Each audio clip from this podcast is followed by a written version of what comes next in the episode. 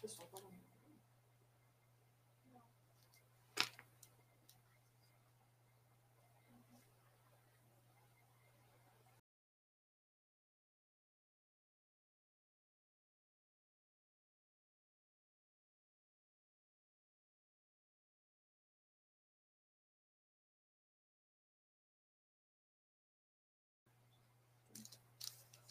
Olá, pessoal, boa tarde, sejam muito bem-vindos ao nosso canal Justando os Pontos.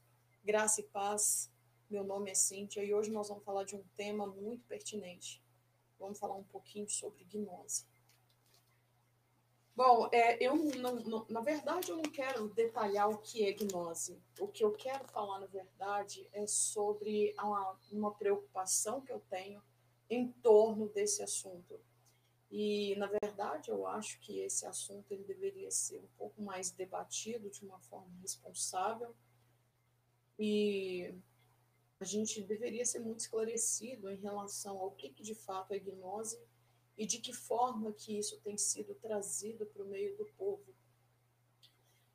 E como que a gnose ela tem também deixado reflexo no meio do povo de Deus. E isso, para mim, tem sido um motivo de grande preocupação.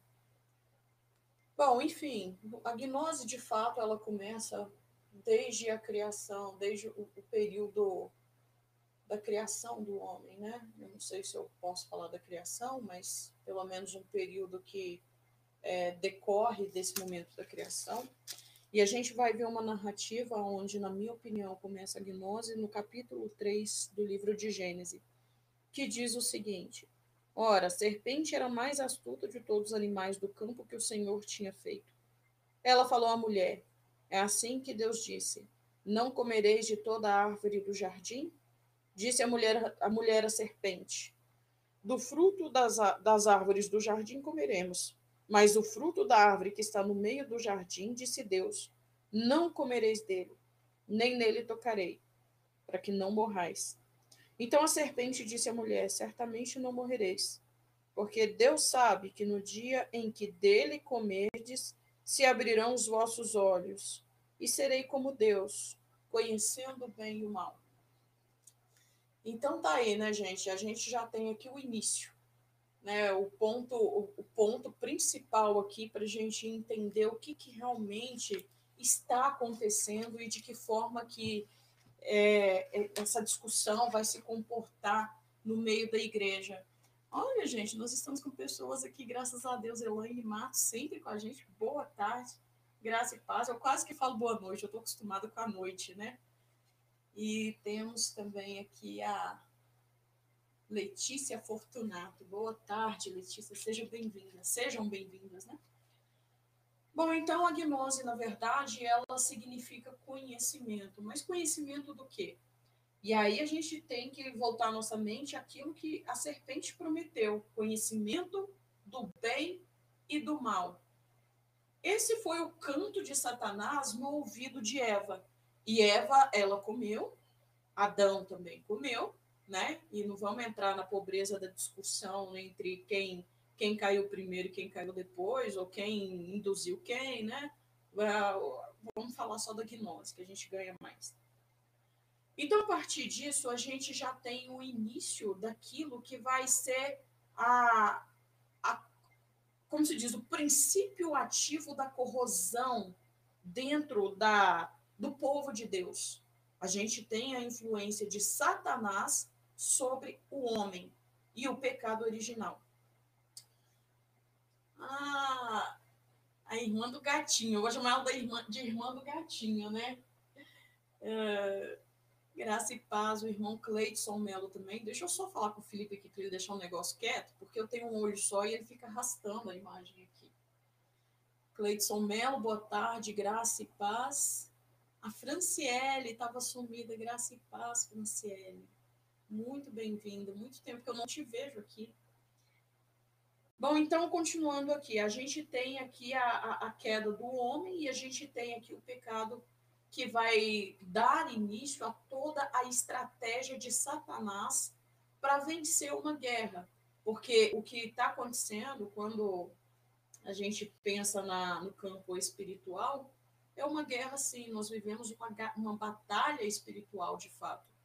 De um lado, a gente tem Satanás que continua levando as pessoas é, ao erro, e de outro lado, nós temos a palavra de Deus, né?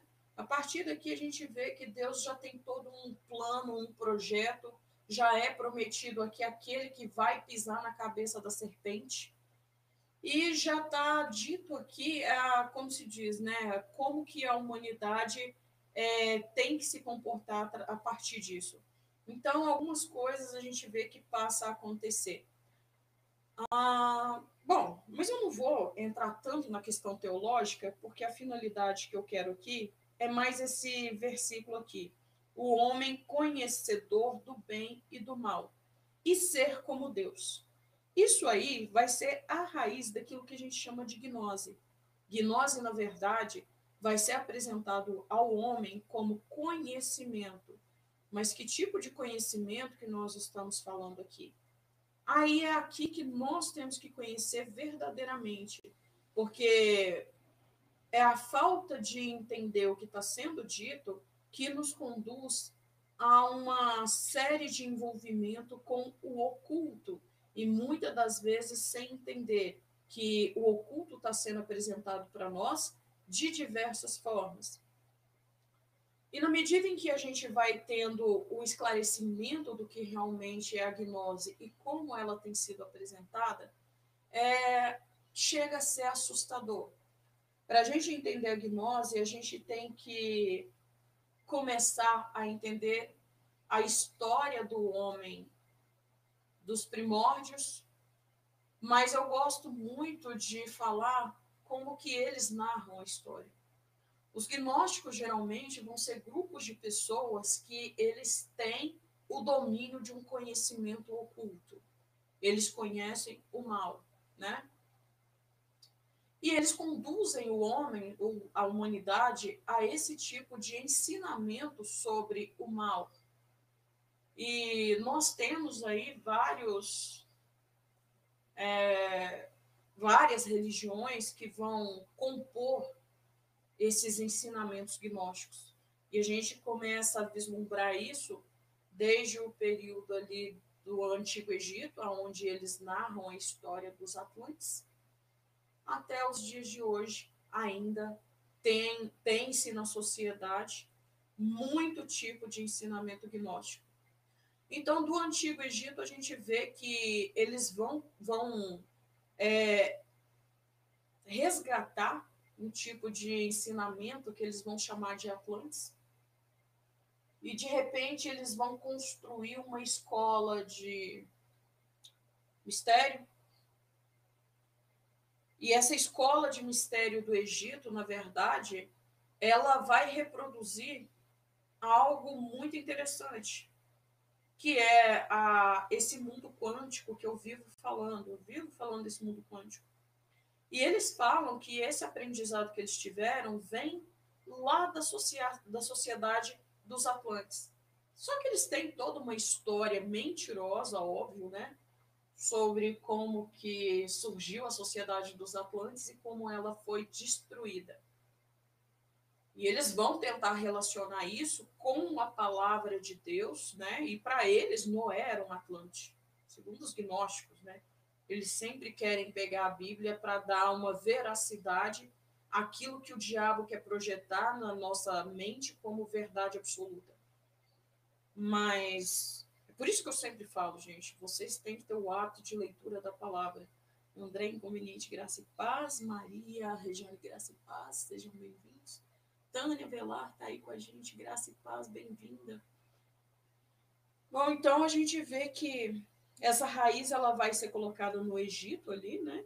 E no Egito tem muitas histórias onde eles vão desenvolver esse conhecimento oculto e as ideias tanto de reencarnação quanto de evolução humana, as ideias de adoração a deuses, as ideias de que existem vários deuses e na verdade eles dizem que todos esses deuses é um só mas em cada era esses deuses são reconhecidos por diferentes nomes, e a ideia de, de vários templos, né? para adorar, cada templo tinha um significado e era pertinente para adorar um Deus diferente. E a ideia de evolução e de equilíbrio, já ouviu falar aquelas, já ouviu algumas pessoas que dizem que a gente tem que estar tá no ponto de equilíbrio que é o amor, porque quando a gente chega ao ponto de equilíbrio, a gente sabe amar, perdoar, entender, aceitar. Isso é um ensinamento gnóstico. É, então, é, o, o, o pensamento, na verdade, vai ser nesse sentido de evolução humana. E dali a gente vai ter uma figura central que vai ser muito importante, que é o Hermes Trimegistus, né? que ele vai ser colocado ali como sacerdote, fundador e precursor nessa, nessa escola de mistério. E ele começa a ensinar todo tipo de magia para as pessoas que participavam dessas escolas de mistério. E para participar dessas escolas de mistério nunca foi fácil, né? Até hoje a gente às vezes fica observando, tem gente que acha que, que entrar na alta magia é só falar, ah, eu quero ser maçom, ah, eu quero ser Wicca, eu quero ser isso, eu quero ser aquilo. Não, geralmente tem algum tipo de teste que esse pessoal faz para você participar. E naquela época também não era obstante esse tipo de pensamento, tá? É, então, acontece que depois disso a gente vai evoluindo na história humana e a gente tem o mundo grego que também vai se apropriar muito desse conhecimento gnóstico e vai produzir muitos saberes em torno disso. E para isso a gente vai ter o apoio ali, né, do, do, da própria filosofia. Engraçado que filosofia significa amante do saber, né? E que saber é esse? Eu sempre falo, gente, quer saber o que é o saber filosófico? Retorna lá para o Adão e Eva, para a queda inicial, para o dito da serpente, né? Que diz que se eles comerem, eles iam ter a noção lá, conhecer o bem e o mal e ser como Deus. Foi essa promessa. E a filosofia também vai tratar um pouco dessa, um pouco não muito, né? Sofia significa conhecimento, assim como gnose, né? Muito interessante isso. Mas, enfim, é, a filosofia também vai reproduzir muito esses conhecimentos do Antigo Egito, e a gente vai ver que os deuses acabam sendo os mesmos, e Roma também vai fazer isso, na verdade. E várias sociedades, na verdade, esses deuses vão ser absolutamente os mesmos. A única coisa que a gente vai ver mudança é na questão de nomenclatura. Mas a ideia dos templos, a ideia dos rituais, é, são, são praticamente a mesma coisa, se não muito parecidos. Mas, enfim, eu estou dando essa volta toda, tentando ser bem assim, explicativa, porque não dá para aprofundar, gente, é muita coisa para ser dita. Mas a gente vê que os gnósticos eles vão se apropriar dessas filosofias e desses saberes e essas bases elas vão ser de fundamental importância nesses movimentos ocultistas nas sociedades secretas.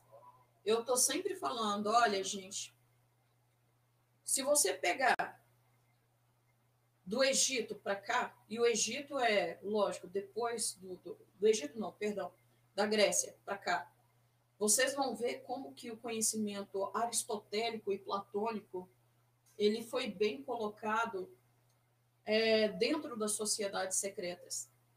Mas também não só, né? A gente vai pegar os conhecimentos pitagóricos, os conhecimentos de Hermes do Egito, e a posteriori também a gente vai ter os conhecimentos romanos. E felizmente ou infelizmente, esses conhecimentos eles vão adentrar também a todo o contexto de sociedade que vai avançando com o tempo. Então, com a queda do Império Romano, a gente já tem a Idade Média, eu estou andando na história, tá, gente?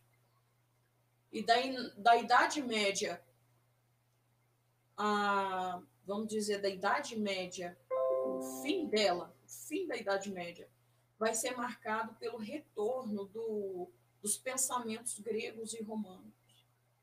Mas por que, que eles fizeram isso, né? Por que, que teve a elevação dos pensamentos greco-romanos? Será que foi simplesmente um movimento artístico, um movimento cultural, um movimento político, um movimento religioso? Né? Porque a gente sabe que o diabo ele foi tão sórdido, e aqui que está a cartada mestre de Satanás. hoje, hoje eu estou só no podcast, mas de noite nós vamos ter live, tá, gente? De noite estamos com a live aí também. É, então, gente, eles foram tão sagazes, né? Que nós vamos ter muitos sacerdotes envolvidos aí com política e com envolvimento aí com humanismo. E esses sacerdotes, o que eles queriam mesmo não era só derrubar ali a, a, o catolicismo no sentido de achar que não era mais pertinente por causa dos horrores do catolicismo. Não. Isso aí foi um movimento político, social, foi um movimento, sim, também é, religioso. E a gente vê que o que eles queriam também, de fato, era que eles tivessem acesso a alguns materiais e alguns tipos de ensino, no, no caso da educação, que era muito, muito ah, preso dentro da Igreja Católica, né? Inclusive, a gente sabe que pessoas para entrar, para serem educados até um certo momento, eles tinham que ser iniciados em alguma espécie de ocultismo, né? De conhecimento oculto, de gnose. E, de repente, depois do, do, do movimento do Renascimento e da reconquista e dos saberes greco-romano, a gente tem tudo isso sendo lançado dentro da sociedade. De várias formas, né? Não é à toa que a gente vê que a educação, aos poucos, ela vai alcançando espaço e a gente vê que isso vai entrando no campo da política, ah, no campo, até no campo jurídico, na verdade, né? A gente vê que em tudo, gente, existe a influência desse saber grego e romano, em tudo no mundo moderno, no mundo contemporâneo. Isso está na educação, está na política, está na, na, na, religião, né? Tem aí grandes teólogos que vão trazer esses pensamentos e discutir também no âmbito religioso. Então, isso vai tomando uma proporção muito maior do que deveria ter tomado. E a gnose, ela vai sendo introjetada, o veneno vai adentrando, né? Ah, a irmã Pane falando, né? Ah, os métodos de iniciação são exatamente tática gramsciana. Eu concordo, eu concordo. Mas não só de Gramsci, né? Porque eu acho que na educação Lembra que a gente estava falando muito daquela questão do trívio e quadrívio? Então a gente está tendo uma reconquista desse tipo de educação medieval, né? E por aí também vai entrar muita porcaria, infelizmente, viu, irmã Antônia? Muita porcaria. Bom, então a gente vê que a raiz da gnose ela foi ganhando espaço no tempo e as pessoas elas não foram sensíveis para perceber que esses ensinamentos de demônio estavam é, adentrando a sociedade e fazendo parte de nossas vidas cotidianas mesmo, na verdade. Né? Igual eu falei, hoje está em tudo. Bom, no tempo de Jesus existia esse tipo de conhecimento oculto? Sim, existia, né? E é interessante, porque a gente vê que os próprios apóstolos em alguns momentos eles se deram com eles se depararam com situações onde uh, pessoas que exerciam mágica ou esse esse esse ocultismo eles apareciam e esses demônios eram expulsos né e a gente vê que eles tiveram que lidar com isso também mas nos últimos dias isso tem sido crescente e é aqui que eu acho importante que a gente converse muito sobre esse tema. Bom, então, para a gente chegar aqui, nós tivemos ah, muita, muita transição dentro da história. Igual eu estava falando a questão do Renascimento, né? a Reforma Protestante, o movimento greco-romano e várias outras coisas que foram acontecendo pelo mundo da idade do, do como se diz, do tempo da, da medieval, da idade medieval para cá. E daí a gente vê assim que a igreja, bom, a igreja na verdade, mesmo no desenvolvimento dela, ela já teve ah, uma alta dosagem de contaminação, ah, na medida em que o romanismo tomou conta e ficou sendo tida ali como a igreja absoluta, né? A única igreja. Mas o romanismo não era a única igreja. Aí a gente tem que se perguntar: e os verdadeiros cristãos, aonde eles estavam? Aqueles que não se dobraram à prostituta. Eles existiam. É óbvio que eles existiam. Mas aí o romanismo ele toma frente e, e claro, ele também é gnóstico. Ele faz parte desse contexto e dessa estratégia, na verdade. E muitas pessoas não abriram os olhos para isso. Muitas das vezes eu trago a questão de simbolismo para que as pessoas possam ver. Eu sempre falo: olha, observe o símbolo. O símbolo fala muito com a gente sobre o que essas, essas pessoas, essa religião segue. E o romanismo, a gente tem ali né, a imagem de uma deusa que a gente vê colocado em Jeremias, Ezequiel, em alguns livros, como a rainha do céu, né? E ela se tornou Maria, né, dentro do catolicismo, por exemplo. Estão adorando a rainha do céu. A gente tem lá dentro da Igreja Católica também uma trindade solar. Eles adoram ali, na verdade, Semiramis, é, Tamuz e Nimrod, Nimrod? É, né? é isso que está sendo adorado ali, infelizmente, né? E a gente tem vários símbolos solares a ser observados dentro da Igreja Católica. Então, o gnosticismo estava lá dentro? Sim. E lembrando que muitos padres ali, filósofos, né?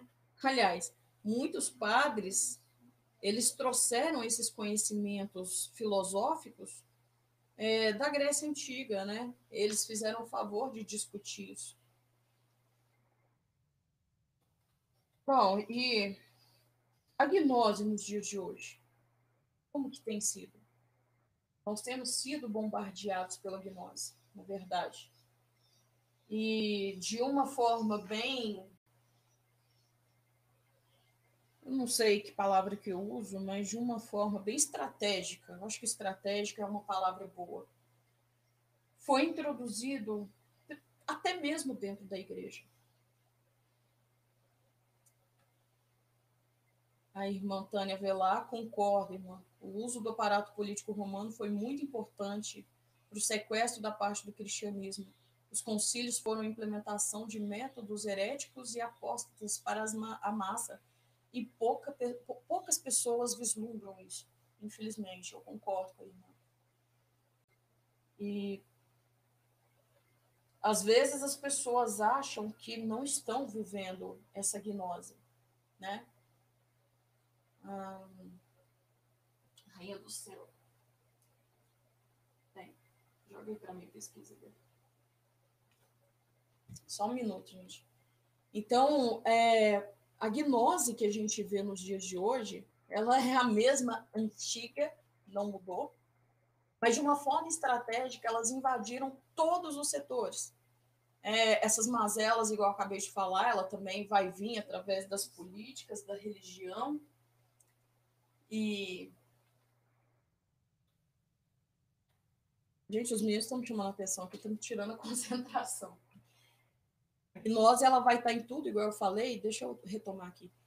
E, e, e, então a gente vê que algumas religiões que se dizem filosofias, elas vão introduzir essa gnose no nosso meio. Daí a gente pode pensar nas mais antigas, né? A gente pode pensar no budismo, shintoísmo, a gente pode pensar na religião do hinduísmo também, ela é bem antiga, tá, gente? Essas que eu tô falando, na verdade, são antigas, e que vão ser reproduzidas nos dias de hoje também, tá? E aí a gente vai tendo a, a ramificação de tudo isso, né? Hoje em dia a gente tem aí o reiki e, e, e, e tem tanta coisa, né? Tanta coisa. E isso vai adentrando as igrejas. E vai adentrando escolas, faculdades, vai adentrando tudo, na verdade, a política. Uma coisa que a gente tem que entender agora é que o bem e o mal, na verdade, essa gnose, ela realmente ela é bem dual. É, existe uma dualidade nessa gnose. E dentro dessa questão dual, a gente tem que observar que Satanás ele vai agir de uma forma astuta, porque ele é astuto, e ele vai, ele vai criar dois tipos de conhecimento, ou duas linhas de gnose, a negra e a branca. O satanismo de Sete e o luciferiano. Luciferino, luciferiano, não sei como cada um aí. Então, às vezes, a gente ouve palavras assim: ah, mas a maçonaria, eles, eles não são gnósticos e, e não chega a ser uma religião. E eles não são maus tem o, o, o bode lá, o Bafomé, mas eles não são pessoas más, eles são do bem. Por quê? Porque nas entrelinhas o que eles querem dizer é que nessa divisão de Satanás, eles vão fazer parte daquilo que a gente chama de fraternidade branca ou do lado branco, lado bom. Porque Satanás, na verdade, para aprofundar a raiz do engano, ele vai pegar todo o satanismo dele e criar uma conjectura de que existe o bom e o ruim, o bem e o mal. E isso que vai ser, a, como se diz, a parte difícil de compreender aonde está cada coisa. E daí a gente tem que também apelar para o simbolismo, porque a forma que eles tiveram sagaz de definir o que é o branco e o negro, por exemplo, a maçonaria, os Rosa Cruzes, os Rosa Cruz, eu sempre falo Cruzes, né? Os Rosa Cruz, enfim, as Wiccas, eles vão adorar Bafomé, os Templários. Mas para você saber se o Bafomé é do bem ou do mal, você vai ter que olhar um pentagrama que ele tem. Ele tem uma marca, eu não lembro se é no braço, eu não lembro bem onde que é. E se o pentagrama tiver para cima, Se o pentagrama estiver para cima, põe o dedo onde foi para eu achar rápido. Tá. Obrigada. Se o pentagrama estiver para cima, é porque eles são negros. É isso mesmo? Deixa eu pensar. Se o pentagrama estiver para baixo, é porque eles são brancos. Então, eles resumem tudo dessa forma. Eles simplesmente pegam a inteligência da gente e, e coloca de uma forma tão pejorativa, porque eles querem chamar a gente de burros, né? Eles querem achar que nós somos incapazes de pensar. Ora, pois, o diabo é o opositor. Lúcifer é Lúcifer. Ah, mas ele é portador de luz, né? Tá, a nova era faz uma salada com isso aí, né? Porque para eles, Lúcifer é Christos, Christos é um título, Lúcifer é portador de luz e eles adoram a Lúcifer, por isso que a maçonaria é luciferina e Lúcifer é o lado da luz, é o lado branco. Olha só a que ponto que as coisas vão chegando. Bom, então a gente vai ter uma contraposição disso em todos os setores que eu falei que essa gnose foi inserida.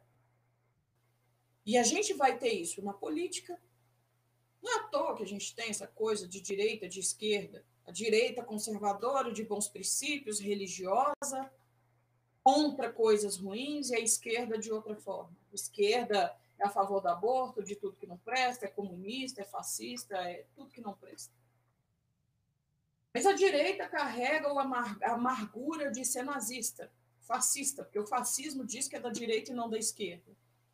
Então, eles vão se amargando nessas discussões e ninguém quer aceitar que a política também, na verdade, ela carrega esse fardo desse tipo de gnose está na política também. E não é à toa que a política é um, um, um tipo de. é uma esfera de controle. E não é à toa que. É, peraí, gente. Não é à toa que essas políticas dividem tanto pensamentos também. E não é à toa que a gente vê a religião inserida na política, e na verdade há muito tempo, muito tempo, desde ali bem próximo da igreja primitiva, a gente já vê que a, a política já andava junto com a igreja, bem próximo ali, né? E aí a gente vê isso também na educação, inclusive os próprios gnósticos dizem que a, os universitários, na verdade, são um grupo de iniciados, e por isso que às vezes a gente vê que aquilo que se aprende na faculdade não se aprende no banco de escola, né? A faculdade aprofunda aquilo que a gente vê bem de forma rasa, né? Bem superficial na escola. E é interessante. Ontem eu postei um vídeo no Telegram mostrando uma maçom sobre iniciação e ele mesmo falou sobre a questão da escola ser de fato um tipo de iniciação.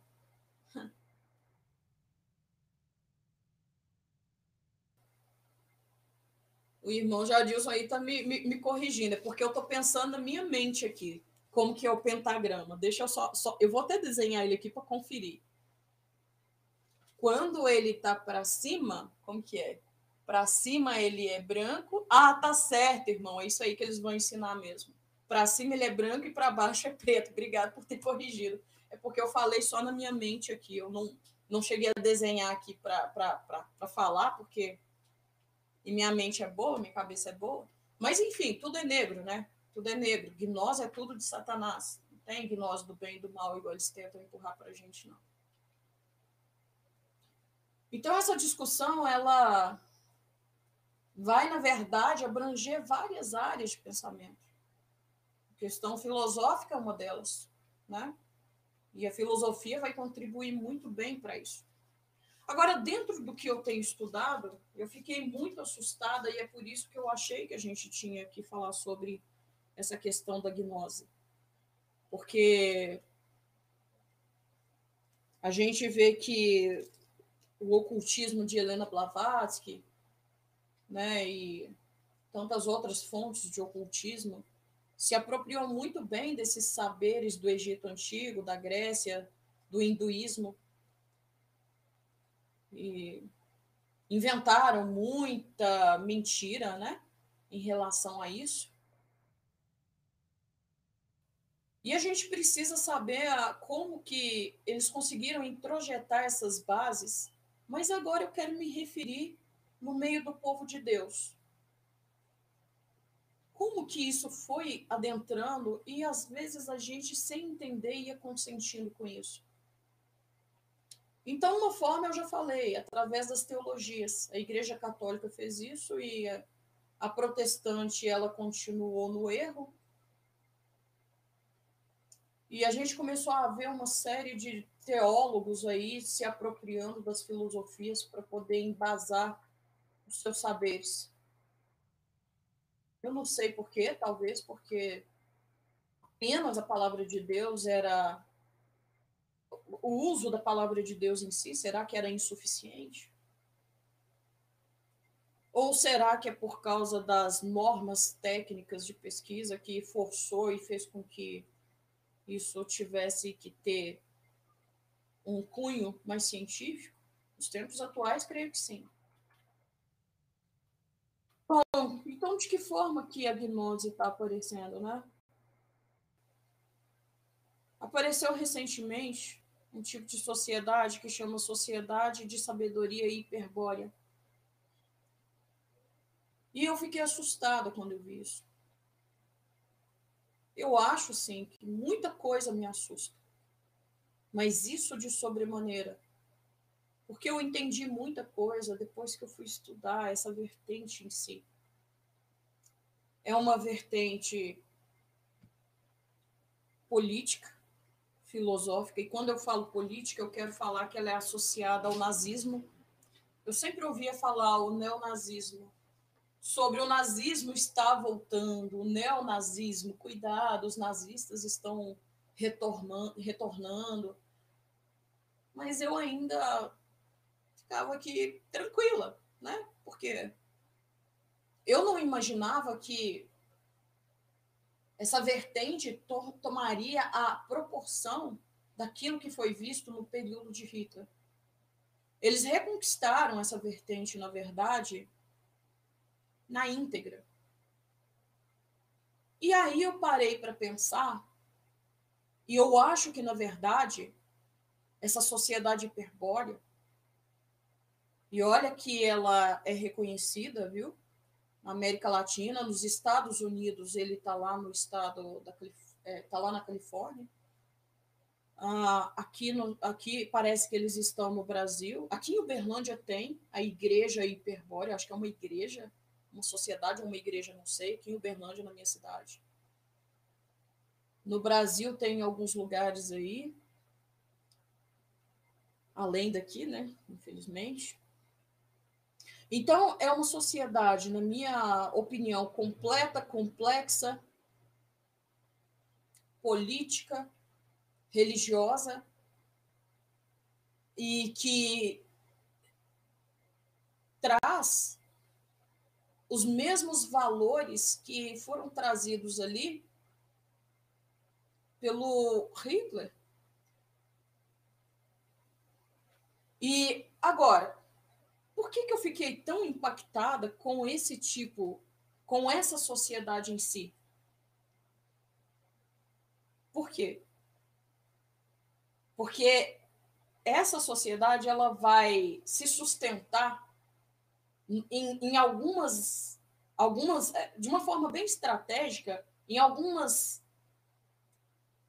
como que eu falo, em alguns fatos que vão facilitar o veneno dentro da sociedade. Por exemplo, o que, que eles usaram para poder chegar e, e, e trazer os, os, os ensinamentos? Eles usaram uma das coisas, o revisionismo histórico. Esse revisionismo histórico, ele está muito latente e já tem um tempo. Então, a gente está tendo acesso a muitos materiais que antes a gente nem ouvia falar. A gente está fazendo muita releitura de coisas que antes a gente nem conhecia. Mas por que, que eles estão fazendo isso?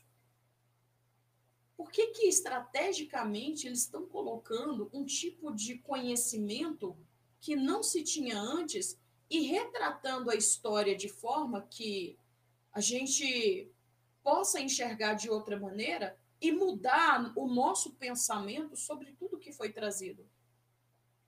Aí alguém aqui pode falar assim: não, mas os conhecimentos que a gente tinha até agora foram errados. Teve influência científica, teve a influência religiosa, da falsa religião. Bom, tá. E é aí que eles ganham espaço.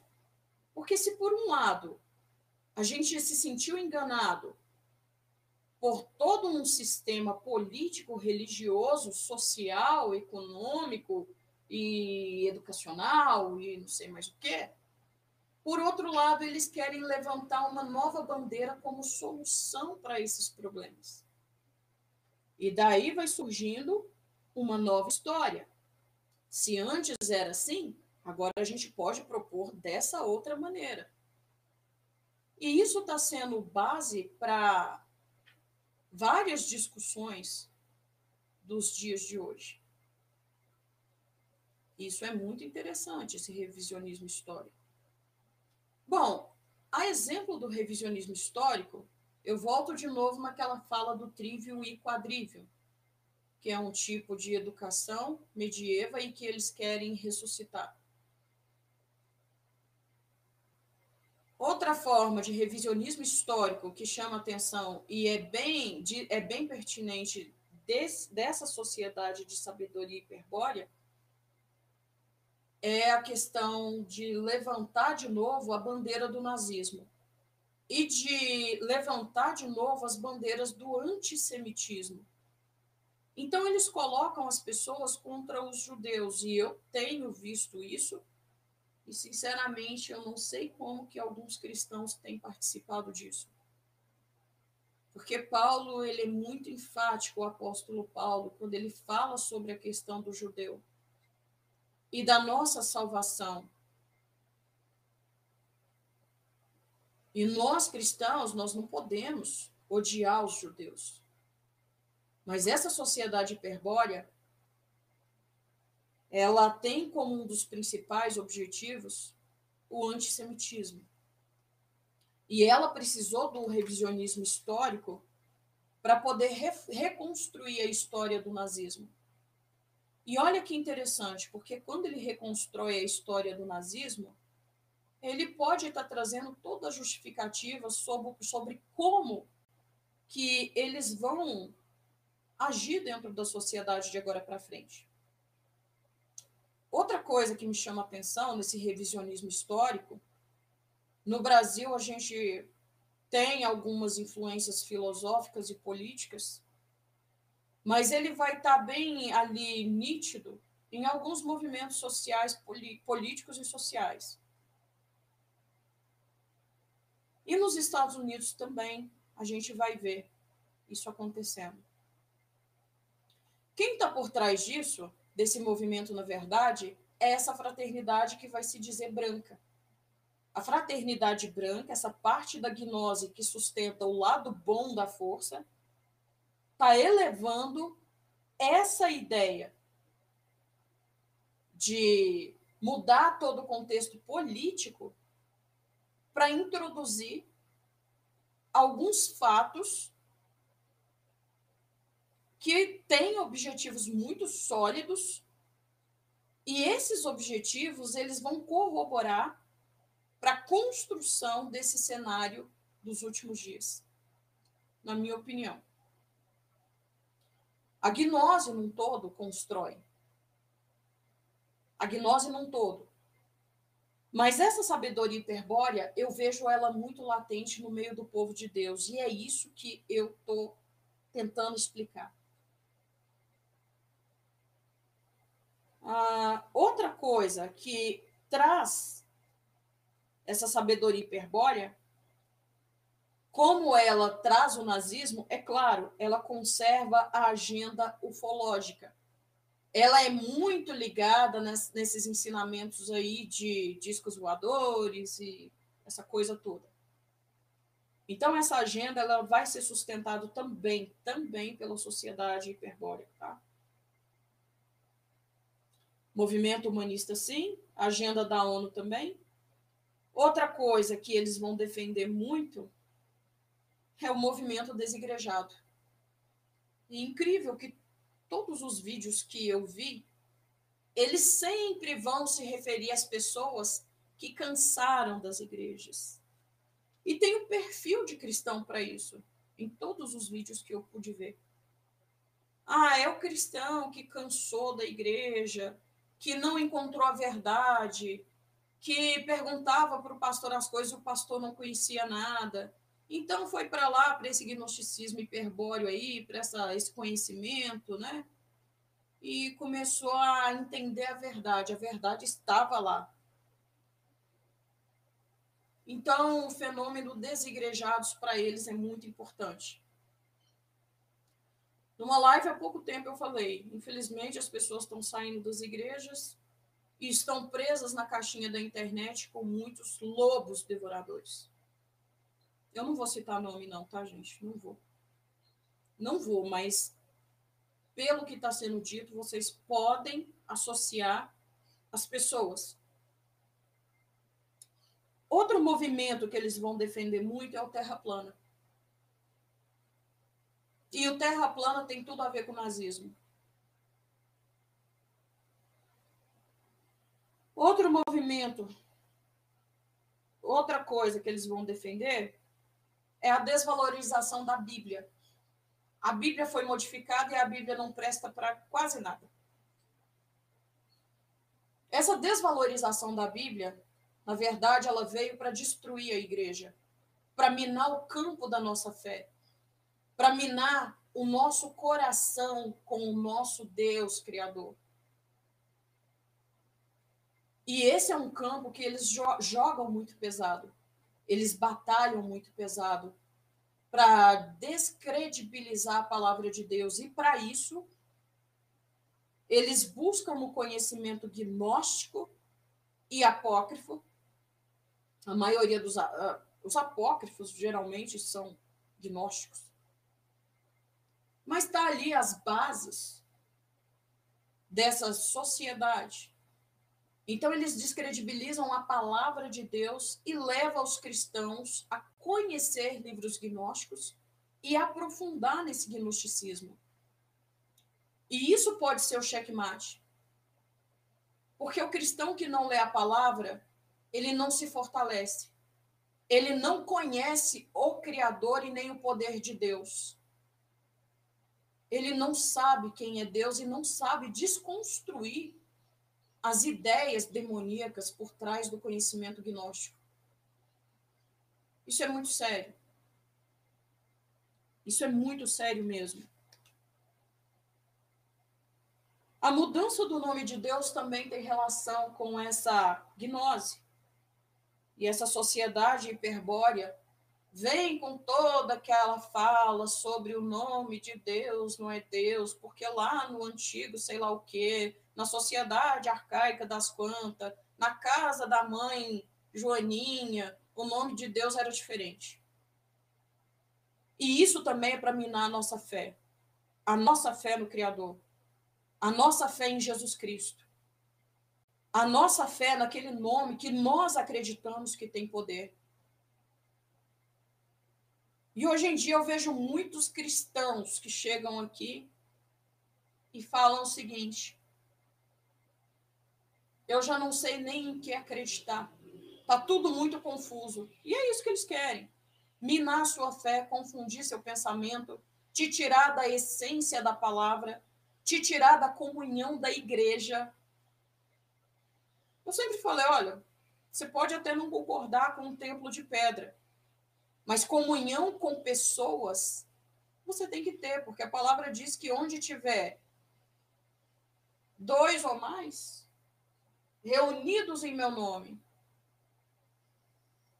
Então, uma pessoa sozinha não vai conseguir muita coisa. O, cor, o, o, o fio ali, o cordão de três dobras, ele é mais difícil de romper. E nós precisamos estar juntos, como igreja.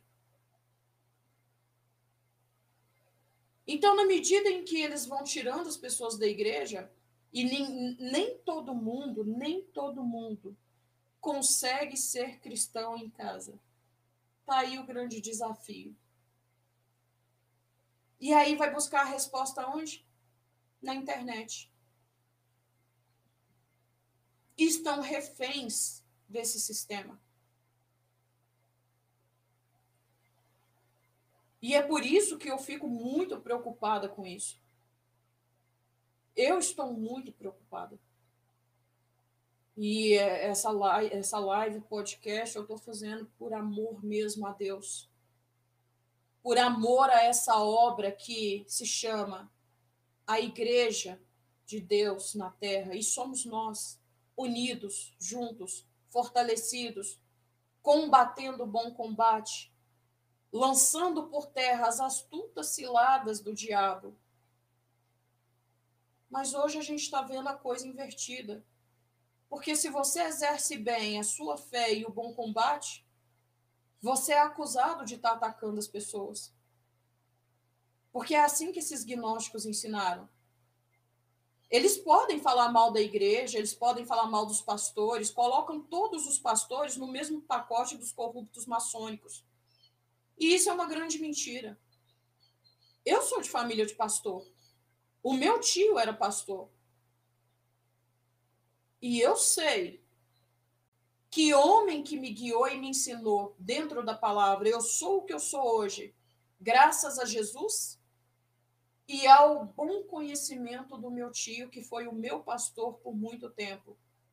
Hoje ele é falecido, E eu creio que ele está no seio do Senhor, foi recolhido. E eu não posso ver essas coisas acontecendo e não fazer nada. E me calar vendo cada um buscar o que quer e da forma que quer. E eu não estou falando para ninguém ficar aqui ajustando os pontos e fazer disso uma grande igreja, não, porque aqui não é igreja. É só um meio pelo qual eu arranjei de poder falar das coisas de Deus. Mas é um meio de falar para vocês. Não é o ajustando os pontos, é a Bíblia. É a palavra genuína. Retornem ao conhecimento da palavra e à leitura diária do Evangelho, da lei, da palavra, daquilo que o Criador deixou, para que nós não caiamos nesse engano. Não sabem defender a palavra porque não estão lendo. Eu não conheço todos, mas eu sei que tem pessoas aqui que têm dificuldade de defender a palavra, porque desconhecem como que você vai falar que você conhece o seu Deus se a carta que ele deixou para você conhecê-lo, você não faz leitura? Conhecerá a verdade, e a verdade vos libertará. Nem só de pão viverá o homem, mas de toda palavra que sai da boca do Criador. Disse Jesus eu sou o caminho, a verdade e a vida, e ninguém vem ao Pai senão por mim.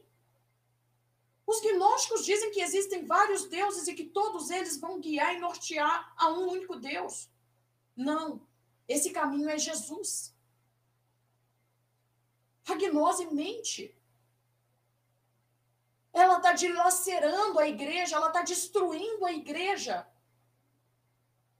ela está tirando o foco das pessoas da palavra de Deus, da essência. E ela está dividindo. Eu não sei o que está acontecendo com alguns cristãos. Ou, aliás, eu provavelmente sei. Mas eu não quero ser o tipo de pessoa que senta aqui e lamenta. Nós queremos ser o tipo de pessoas que senta aqui e traz a verdade.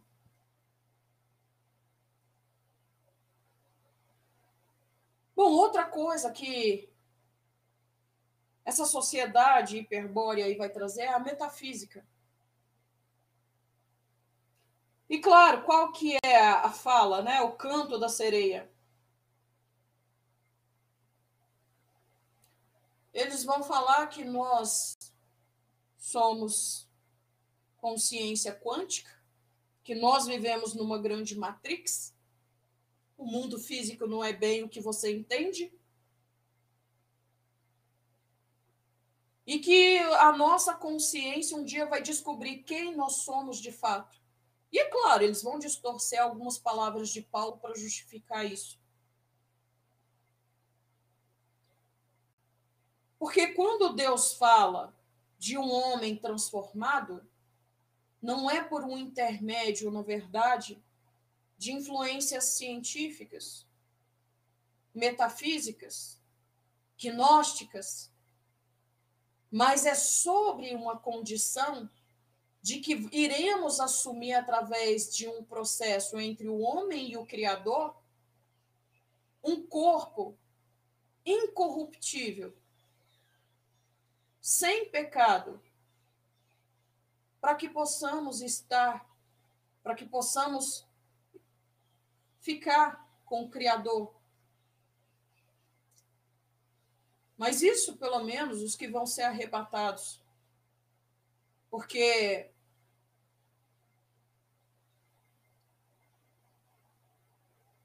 ah, alguns eu não sei, se vão ser arrebatados, porque são pseudo-cristãos, e é isso que eu quero chamar a atenção. essa gnose da vertente cristã. Está muito comum esses gnósticos falarem que são cristãos. E, aliás, eles se apresentam hoje em dia como cristãos e não como gnósticos. Não é à toa que a gente está vendo alguns pastores aí falando que a metafísica é cristã, o Bafomé é cristão, a Cabala é cristã, as pedras podem ser usadas por cristãos, tudo é cristão. Porque eles estão introjetando veneno e a desculpa é que são cristãos. Da mesma forma dos templários, né? São cristãos. Da mesma forma de. Eu creio que os jesuítas também são uma seita, se dizem cristãos. Da mesma forma que Rosa Cruz é cristã, maçonaria é cristã, porque lá tem uma Bíblia, né? Mas também tem um Talmud, tem um Talmud, não me perdoem, tem um. Hã? Torá, não, é o, é o Corão. As bases da metafísica agnóstica. Eu comecei falando sobre o Antigo Egito e sobre a Grécia. Essas são as bases da metafísica, essa gnose. As mesmas bases que estão em todo esse ocultismo. Cristão ou não cristão. Inclusive, o que eles dizem é o seguinte: o cristão vai usar isso para o bem, né? Por exemplo, eles não vão usar uma alta magia para fazer o mal para as outras pessoas, só para o bem. Enquanto a magia negra, eles usam a alta magia para fazer o mal. A gente foi apresentado isso sempre como magia branca e negra, né? Mas são fraternidades, tá, gente? Branca e negra. Na verdade. Ah, deixa eu ver se eu esqueci alguma coisa aqui. Essa teoria do design inteligente também tem tudo a ver com isso, eu acho que eu já falei. E, inclusive, ela vai ser uma base, na verdade, para levar a bandeira dessa religião científica, a religião. ah, gente, a gente não sabe nem o que, é que fala mais, né? Bom, então essas elites ocultas, negra e branca, elas vão criando essas polaridades para trazer essa confusão na cabeça das pessoas. O revisionismo histórico, na verdade, ele vai ser muito importante porque vai trazer toda essa confusão política que a gente tem hoje. Exemplo disso nós tivemos no Brasil, naquele momento em que o Brasil gigante acordou. Só, só esse nome já é de assustar o gigante. Mas tudo bem. Eles vão falar que isso tem a ver com o Brasil, com o potencial do Brasil, com outras coisas, né? Enfim. Mas nós que somos cristãos, a gente já pode aprofundar um pouquinho mais a visão do gigante. E a gente vê que esse revisionismo histórico, ele vai ser colocado ali com uma forte influência de Olavo de Carvalho, e criou uma divisão política muito grande entre direita e esquerda. Pela primeira vez no Brasil, a gente viu uma guerra política e cultural. E a gente está catando aqui os, os, os cacos né, dos, dos efeitos disso até hoje.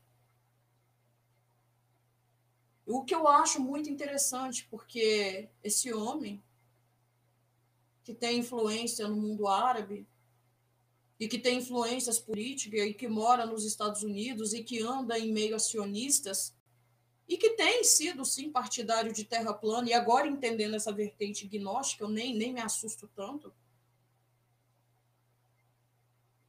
Mas esse homem, ele unificou o Brasil a todo esse projeto sionista nesse momento com Israel. E ele abriu completamente as pautas para a inserção da nova ordem mundial. Eu acho que até certo ponto, o revisionismo político foi interessante. Mas depois que eu vi que a raiz dele está propositalmente imposta por motivos escusos, eu já me questiono até que ponto que a gente tem que gostar desse revisionismo político. Às vezes a ignorância é uma bênção. Mas às vezes é bom a gente. Eu sempre digo o seguinte: o ajustando os pontos não se envolve em política. E não se envolve mesmo, e já chamei a atenção de muitas pessoas no Telegram por estar tá chamando as pessoas para ir para a rua. E eu já falei, sempre que eu ver isso aqui, eu vou apagar. Porque nós não estamos aqui para chamar ninguém para ir para a rua, nós estamos aqui para chamar para retornar para Cristo, para retornar para a palavra e não para a rua. Nós não fomos chamados para ser políticos, para o exercício político. Mas o interessante é que essa parte da gnose ela é bem, bem, bem politizada. Não é à toa. Porque é bem interessante ser politizada para introjetar o erro. Partindo do pressuposto de que fomos ensinados a não gostar de política gente sempre ouviu aquela fala: política, futebol e religião não se debate. E foi lamentável isso. Porque na medida em que a gente não debate religião, o, os ensinamentos do diabo avançaram.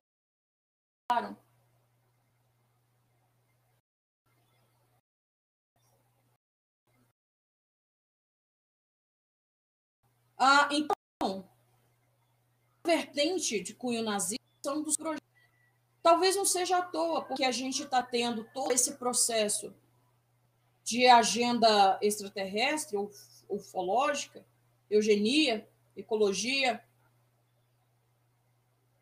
essa questão do antissemitismo, a perseguição aos cristãos, que já está começando, principalmente no âmbito político, e também a questão da mudança genética. Lembrando que o Klaus Schwab ele fala sobre essa questão da mudança genética, que vai chegar um ponto que ela vai ser necessária.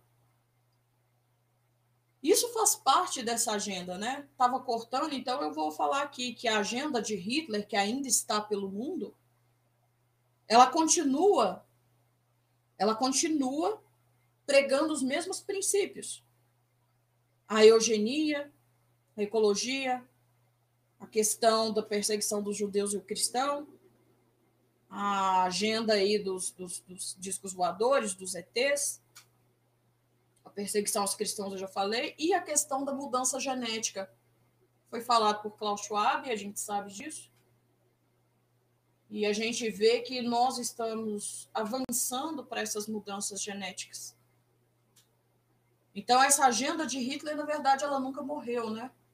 Porque dentro da história teve também movimento paperclip e outros movimentos, é, projetos. E esse projeto paperclip era estrategicamente organizar o mundo para continuar os planos de Hitler.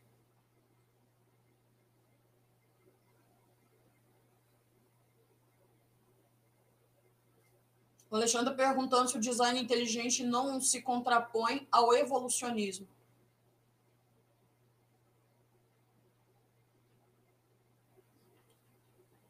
A verdade, o design inteligente, ele vai trazer essa história de Deus, mas é o Deus gnóstico, e somar isso à ciência. E é por isso que ele está na agenda do gnosticismo de Hitler aqui. Lembrando da Terra plana, que é um grande exemplo disso. Eu não sei se você entendeu, irmão Alexandre, o que eu quis dizer. Então, até peguei o modelo Terra plana e estava debatendo isso de manhã hoje no Telegram. Né? Bom, no Brasil, a gente tem há bastante tempo políticos e várias pessoas de religiões, religiosos, introduzidos ali no, no Congresso Nacional. E eles estão lutando e fiscalizando de perto ativamente essa agenda. Interessante, né? Fui lendo essas coisas aqui, eu fui ficando de cabelo em pé. Esses materiais que eu estou citando estão todos no Telegram, tá, gente? Para quem quiser ler. Para quem quiser ler, tá tudo lá. Ontem eu fiquei o dia inteiro lendo sobre isso, pesquisando sobre isso. Eu dormi com a cabeça até dolorida de tanto ler sobre isso.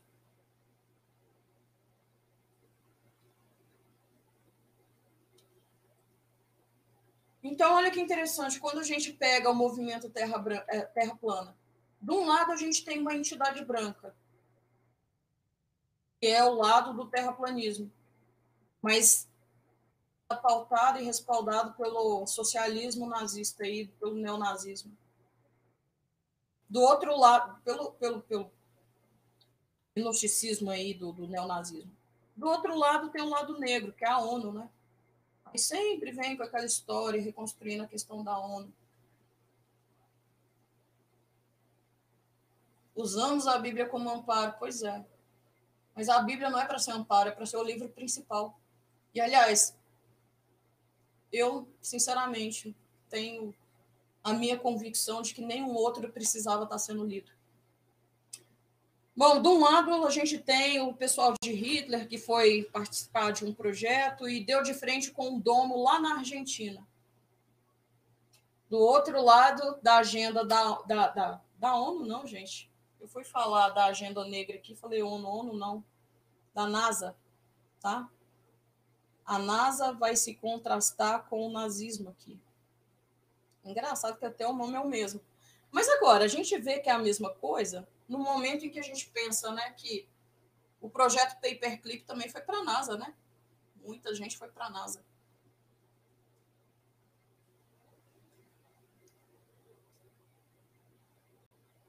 É. Nega a Terra plana e nega a Bíblia, porque está na Bíblia. A condição aqui não é estar ou não estar na Bíblia. A condição aqui é eles estão armando uma arapuca para as pessoas caírem, porque o, o problema aqui não é o formato da Terra mas é a questão da religião que está em torno do assunto, que é a fraternidade branca versus a fraternidade negra. Os dois formatos de terra estão sendo levantados argumentos gnósticos. Mas ninguém é obrigado a concordar comigo aqui, não. Eu estou mostrando aqui a raiz do engano.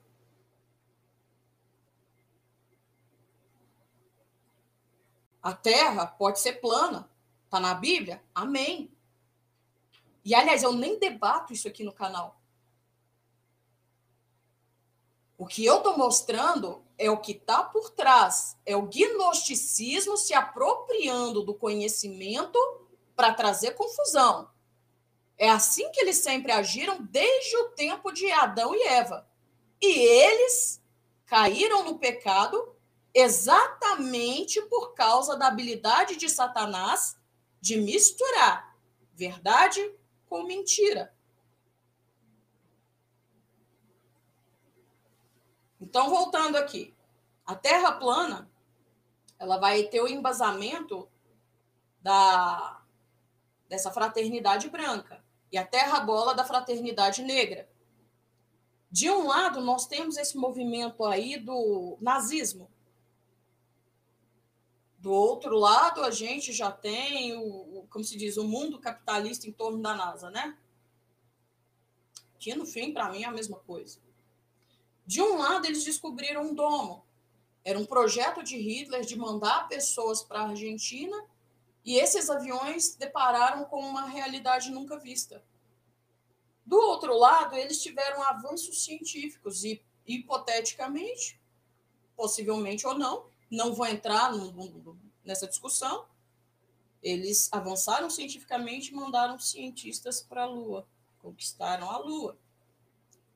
De um lado, eles descobriram Ágata, uma cidade secreta, um lugar secreto ali, e esse lugar secreto é interessante, porque a Ágata vai sustentar a agenda ufológica, né? Então, a fraternidade branca, dentro do movimento Terra Plana, vai falar dessa Ágata. Né? Do outro lado, a gente vai ter o quê? Né? Aí vocês podem falar, ah, mas tinha Alistair Crowley, tinha sei lá quem lá fazendo magia negra. Claro, porque era fraternidade negra. Então, essa dualidade que eles fazem, na verdade, eles estão fazendo em todos os setores que eles adentraram. Não é só no movimento Terra Plana, não, todos eles. Todos os movimentos estão sofrendo essa dualidade entre a fraternidade branca e a fraternidade negra. E é por isso que hoje nós temos aí essa, essa, esse, esse monte de gente que segue a fraternidade branca falando que o lado bom venceu. E eles estão falando por aí, inclusive, que estão matando pessoas que, que eram más, e está tendo até o absurdo de se dizer que essas pessoas que eram más, elas elas eram do lado negro e que agora tem sósias delas que vivem ali e continuam a vida delas porque elas tinham um projeto e não podiam sair fora desses projetos. Então, a gente vê que essa magia branca e essa magia negra, eles estão trazendo muita, muita divisão, muito dualismo, e o projeto deles é esse mesmo: é trazer oposição entre as pessoas que se dizem servas de Deus. O movimento Terra Plana, desigrejado, são ótimos exemplos nisso. Ótimos exemplos. Por quê? Porque se eu não acredito numa coisa e você não acredita em outra, a gente vai brigar agora. A gente não pode ver que tem demônios agindo por trás disso e que esses demônios estão promovendo essa separação. Pertinente isso, né? E aí o povo de Deus, ao invés de voltar para a palavra, eles se atolam na gnose, se acham os donos da razão e vão brigar em rede social. É assim que está acontecendo. Então, gente, eu lamento.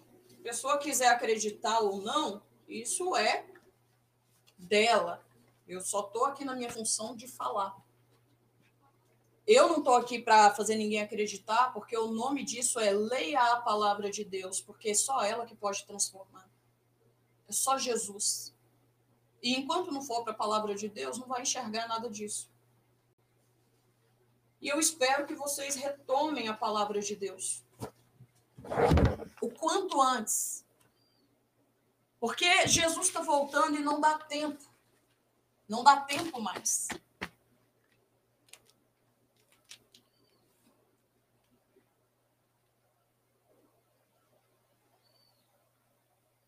E nós precisamos voltar para a palavra de Deus. Nós precisamos. Não dá mais para a gente estar distante da palavra. E não dá mais para fazer de livros gnósticos ou apócrifos os nossos livros de cabeceira. E não dá mais para agir como uma igreja dividida. Porque, é claro, um reino dividido não subsiste. Olha o que, que o diabo fez. Olha o que, que o diabo fez.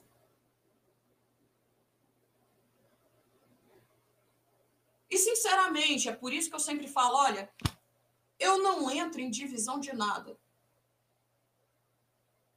Não entro. O Ajustando os Pontos não fica aqui se posicionando em nada. Porque isso não é papel cristão. Isso é papel que quem está preocupado com isso é quem está pregando aí a metafísica.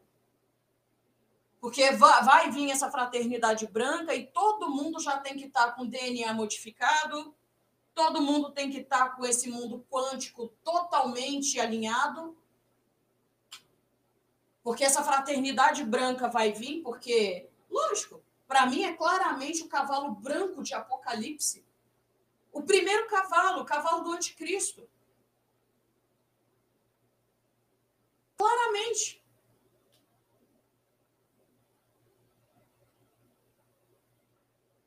E as pessoas que estão aí, às vezes a pessoa, gente, eles algumas coisas, a semana passada eu estava vendo um movimento social que a fraternidade branca está por trás dele. Aliás, um não, eu vi vários movimentos sociais. E eles não falam nesses movimentos sociais, o MBL é um deles. Eles não falam, ah, existe uma fraternidade branca, um, um, um grupo de gnóstico que está te conduzindo a esse caminho. Eles não vão falar, eles não são idiotas. Por isso que Paulo fala que isso é a operação do erro. Porque para você entender, você tem que ler. Você tem que aprender.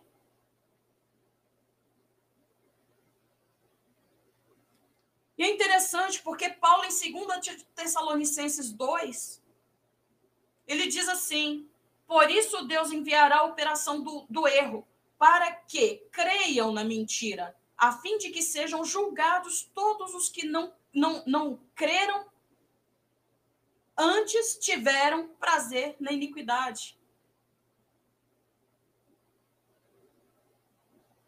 Então as pessoas estão tendo muito prazer na iniquidade, na gnose, na maldade, na mentira, no conto de Satanás, na sabedoria da, da, da gnose, na sabedoria satânica, luciferina. Porque não estão atentos à verdade. Não estão.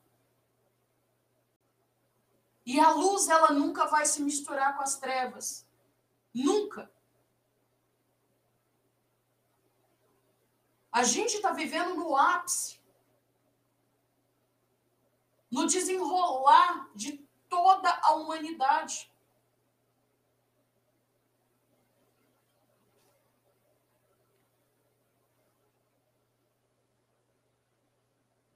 Então, assim, eu trouxe essa, esse podcast para dizer que a verdade ela vale muito mais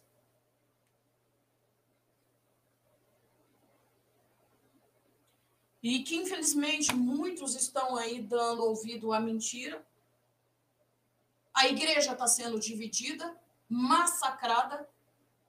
Muitos cristãos não conhecem a palavra e seguem pessoas cegamente que estão ensinando um alto conteúdo gnóstico ou da fraternidade branca Hoje eu me propus a não citar nomes.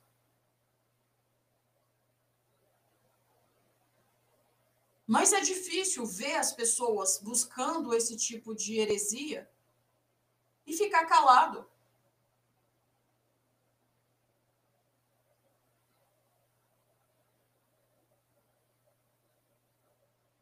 Ah, o irmão Euler falando, né? Eles querem criar uma bagunça, um engano federal, e é isso mesmo. Segundo eles, terão guerras extraterrestres, demônios, transhumanismo, tudo isso ao mesmo tempo.